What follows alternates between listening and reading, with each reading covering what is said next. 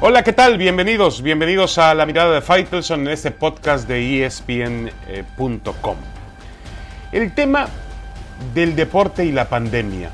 Y yo creo que eh, no se trata aquí tampoco de, sugerir un asterisco, es decir, por ejemplo, el título conseguido por el Bayern Múnich en la final de la Champions habría que colocarle un, asterisco porque se jugó bajo otro tipo de condiciones, en otro formato del juego. Lo mismo con los diferentes eh, títulos, trofeos que se consiguen, hazañas que se consuman en esta época.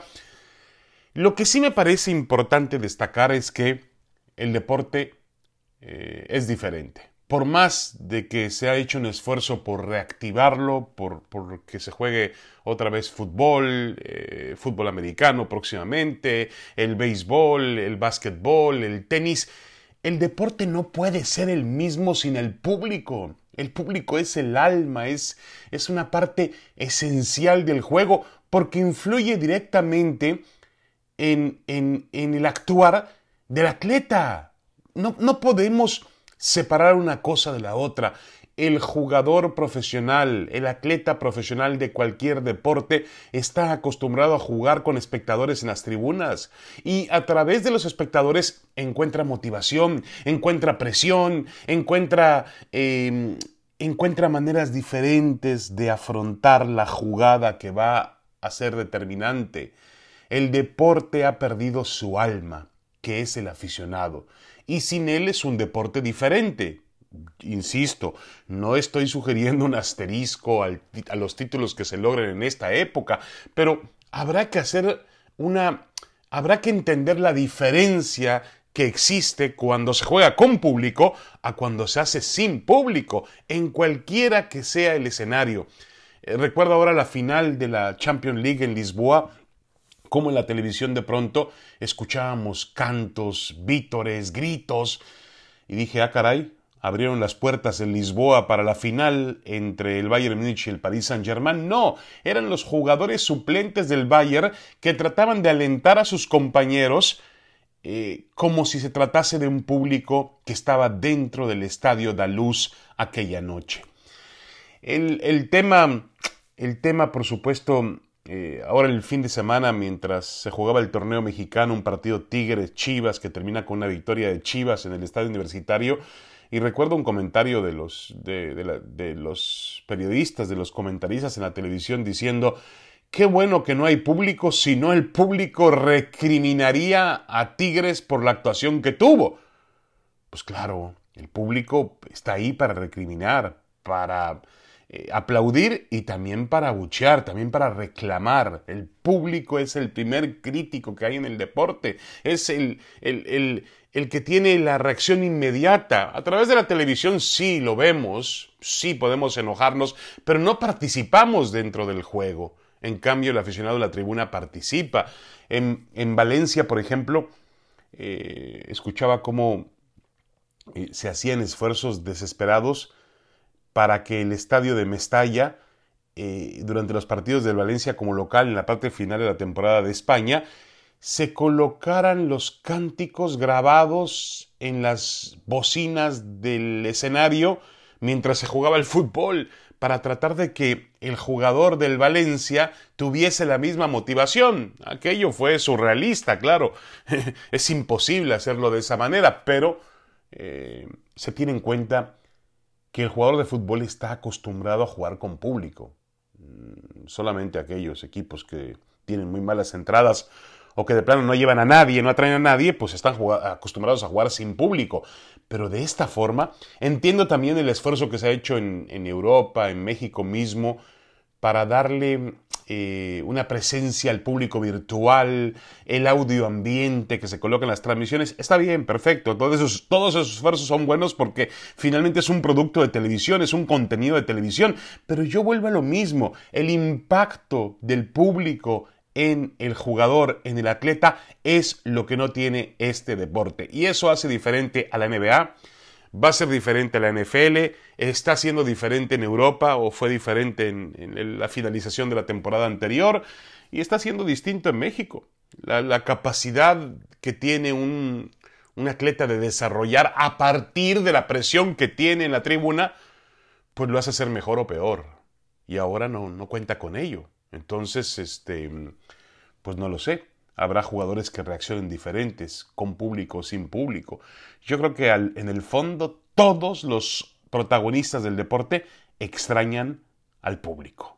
El público es fundamental para, eh, para el deporte de nuestra época. Y esta es una época sin público. Ya dejemos de lado el impacto económico de no tener eh, eh, ingresos por venta de boletos y demás. Eso ya es otra cuestión. Aquí hablamos de un tema de motivación que no existe.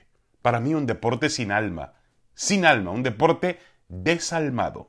Volvemos la mirada de Faitelson.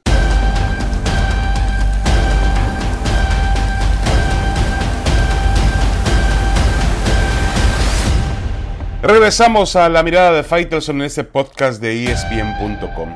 Bueno, yo esperaba que el Canelo Álvarez eh, peleara en, en, septiembre justamente contra Gennady Golovkin en esa tercera pelea que es muy esperada. Y resulta que en lugar de eso, el Canelo está peleando contra Dazón y contra Golden Boy en los tribunales de Los Ángeles. Una demanda en la que exige 280 millones de dólares. El famoso, espectacular, millonario y también complejo contrato del Canelo con De La Hoya y Dazón, las 11 peleas y los 365 millones de dólares que prometieron y que ni el medio de streaming ni el promotor pueden cumplir en este momento. El Canelo ha dejado de pelear porque Dazón no puede pagarle ahora lo que había acordado en su contrato.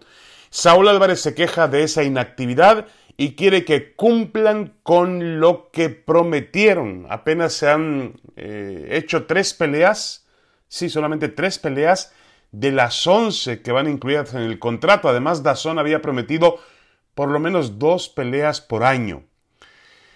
Al final del día, no todo lo que brilla es oro. El contrato del Canelo con Golden Boy y con Dazón parecía el más espectacular en la historia del boxeo y uno de los más espectaculares en la historia del deporte. Pero hoy tiene a uno de los grandes boxeadores de la época, a uno de los mejores atletas en su momento ideal, 30 años de edad, lo tienen congelado. No pelean. Es evidente también, que hay que agregarle a este asunto, que la crisis por el coronavirus ha perjudicado eh, el asunto. Eh, Dazón es una empresa de origen británico que tiene que es de streaming, tiene diferentes derechos en el mundo de deportes y es a base de suscriptores. Obviamente, en medio de esta crisis económica mundial, bajan los suscriptores. Y Golden Boy de la Hoya depende en el contrato, los ingresos de, de Oscar de la Hoya dependen en el contrato de los ingresos por taquilla de la derrama de casinos, de los insumos, y eso hoy no existe. Están cerradas las arenas. El boxeo se hace a puerta cerrada, se hace dentro de la famosa burbuja que ha establecido, por ejemplo, Bob Arum y Top Rank en Las Vegas. Eh, Dazón incluso ha organizado pocas peleas de boxeo, pero las ha hecho bajo ese tipo de, de compromiso. Pero el problema es que con el Canelo supongo yo que no salen las cuentas. No salen las cuentas ni para pagarle el Canelo, ni para pagarle el oponente del Canelo. Y ahí viene el, cortocircuito. Em, yo creo que el Canelo está exigiendo lo que le corresponde, pero debe entender que los tiempos de la pandemia han alterado a todas las industrias. Y hay muchas personas en esta crisis que han perdido su trabajo y por ende la forma de mantener a sus familias. Yo creo es que yo creo que lo más propicio sería sentarse y negociar, pero hay mucho dinero de por medio y hay muchos intereses también. Eh, Canelo tiene 30 años de edad, no es que esté viejo, al contrario, pero está en un momento sublime, a tope de su carrera, donde tendría, tendría que estar boxeando y tendría que estar adaptándose aún en esta época de crisis tendría que estar adaptándose como lo hacen la mayor parte de los deportes, como lo hace el fútbol, como lo hace el básquetbol, como lo hace el béisbol, como lo hace el fútbol americano, adaptarse. Pero Aquí es un tema de dineros, eso está claro. A Dazón no le salen las cuentas en esta época para seguir pagándole el contrato al Canelo. Y Golden Boy, pues es un participante, un mediador por ahí. Y, e insisto, el interés de Golden Boy está muy centrado en el tema de, la, de las arenas, de lo que le pagan los casinos por llevarles el evento. Y hoy los casinos pues no tienen visitantes o pocos visitantes y las arenas no pueden llenarse porque están prohibidas el acceso de la gente. Eh, es un tema difícil. Eh, me parece que eh, ha sucedido lo peor que le puede pasar tanto a Saúl el Canelo Álvarez como al boxeo y como a los aficionados al boxeo. Ha ocurrido que el Canelo no esté encima del cuadrilátero, esté fuera del cuadrilátero, esté congelado, no esté ofreciendo sus mejores condiciones encima de un ring. Y eso es verdaderamente triste y lamentable. No todo lo que brilla es oro, ¿eh? Eran 365 millones de dólares, 11 peleas. Me acuerdo muy bien aquella fotografía en Nueva York. El contrato más impresionante en su momento del deporte. Después llegaron el de Mike Trout y con los Angelinos de Los Ángeles en el béisbol y también el que consigue Patrick Mahomes recientemente con los jefes de Kansas City. Pero ahora resulta que ni a la empresa de streaming ni al promotor le salen las cuentas, obviamente. Estamos en una crisis. ¿Debe entenderlo el Canelo? Sí, debe entenderlo el Canelo. ¿Está exigiendo lo que le corresponde? Sí, está exigiendo lo que le corresponde.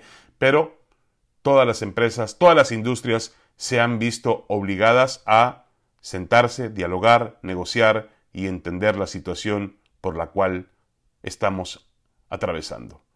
A mí me parece que la conclusión de esto es que al gran contrato del Canelo se lo llevó la pandemia, lamentablemente. Una pausa y regresamos. Tenemos más en la mirada de Faitelson en este podcast de espndeportes.com. Ya volvemos.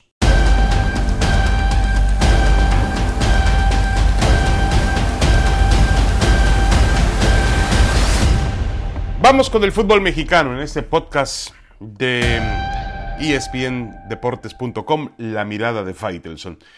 El América es líder general de la competencia y, en las últimas semanas ha ganado tres goles por uno al Mazatlán en el Estadio Azteca y eh, le ganó el martes por la noche en Puebla al Puebla tres goles por dos después de ir perdiendo dos goles por cero. En la segunda parte fue otro equipo y despedazó al Puebla. Y amanece como líder general. El problema es que el nivel futbolístico todavía no alcanza en esta América para decir que realmente es líder general. Y los números dicen eso, que está muy bien. Uno analiza las cifras de la América, los, los números, es como analizar un motor de un auto, cuando usted enciende su coche y, mide pues el nivel del aceite, la presión del aceite, el nivel de gasolina, eh, la batería, eh, ¿qué más? La temperatura del auto. Bueno, todos esos niveles indican que la América está bien, salvo quizá el tema de los goles recibidos tiene 14 goles recibidos, es una cifra muy muy alta, y habla de temas defensivos, pero en lo demás el América está muy bien, es líder general de la competencia, y hablamos de una crisis, de que está inmerso realmente en un momento muy delicado de la temporada o de su temporada. Y que con este nivel nos queda claro que le va a ser muy complicado competir por lo que tiene que competir la América, por el título. Eh, el, problema de la América es que esos momentos que ha tenido, por lo menos en los últimos dos partidos y en otros más también, pero que yo recuerdo ante Mazatlán y ante Puebla, dos rivales que no están al nivel de la América, es que de pronto tiene estos deslices y puede recuperarse de ellos. Pero cuando los tenga contra otra clase de equipos, frente a otro nivel competitivo, cuidado, ¿eh? Porque igual no regresan, no vuelven. Eh, el América es líder general, pero no es líder general. Es decir, a ver si me entienden para que, para que mm, eh, queden las cosas claras. No juega como líder general. No ha tenido lo suficiente, los suficientes méritos para ser líder general de la competencia. Y lo que me preocupa es que el torneo mexicano, pues, aunque tengas una faceta mediocre en temas futbolísticos, eres capaz de ser líder general de la competencia a pesar de eso. Y el América lo está haciendo contra viento y marea e insisto, bajo las suspicaces críticas de sus eh, más recalcitrantes em, detractores y también de sus más eh, apasionados aficionados que lo, que lo apoyan, que, que siempre están con ellos, entienden que la situación no es para festejar. ¿Y qué le viene a la América? Le viene un partido contra, debe jugar eh, el fin de semana contra el Toluca en casa y después le viene el clásico, que es un partido de orden temperamental, de orden pasional, es un partido diferente al resto de los que juega dentro del fútbol mexicano. Eh, entonces creo que ahí sí pueden medir realmente al América. Hay que recordar que eh, Chivas eh, ha venido mejorando futbolísticamente hablando y obviamente espera un partido contra el América para también encontrar un envión anímico, un envión, un futbolístico y crecer. Y el América no viene bien. Cuidado, eh. Cuidado porque esta situación en cualquier momento podría empeorar. La realidad hoy en día es que el América es líder general del fútbol mexicano, pero no ha jugado para ser líder general de la competencia. Nos guste o no, eso está ocurriendo. Y yo entiendo que algunos dirán, bueno, aún en la crisis, qué, qué bendición del América de tener una crisis como líder general. Sí, pero sabemos muy bien cómo se juega el torneo mexicano. El torneo mexicano se juega no a ganar la fase regular, y el América lo sabe mejor que nadie. El torneo mexicano se juega a ganar la liguilla. Y si en la liguilla no tienes la capacidad de tener un fútbol de mayor alcance, de mayor proyección, de mayor profundidad, entonces vas a tener graves problemas. Y eso lo sabe muy bien Miguel Herrera. Nadie lo puede engañar. Él sabe muy bien que con lo que ha mostrado hoy en la liguilla le va a costar muchísimo trabajo al América trascender. Pero hoy es líder general y punto. Cuidado con, esas, eh, con esos indicativos de que todo va bien. Porque mm, realmente en el análisis profundo, en el análisis más extenso, sabemos que no todo va bien y que este América eh, en este momento no vale para mucho y que en cualquier momento que lo pongan o lo presionen más, se va a desinflar. Es un globo que puede desinflarse. Muchas gracias por ser parte de este podcast de espndeportes.com, La Mirada de Faitelson. Los espero con más la próxima semana. Un abrazo para todos.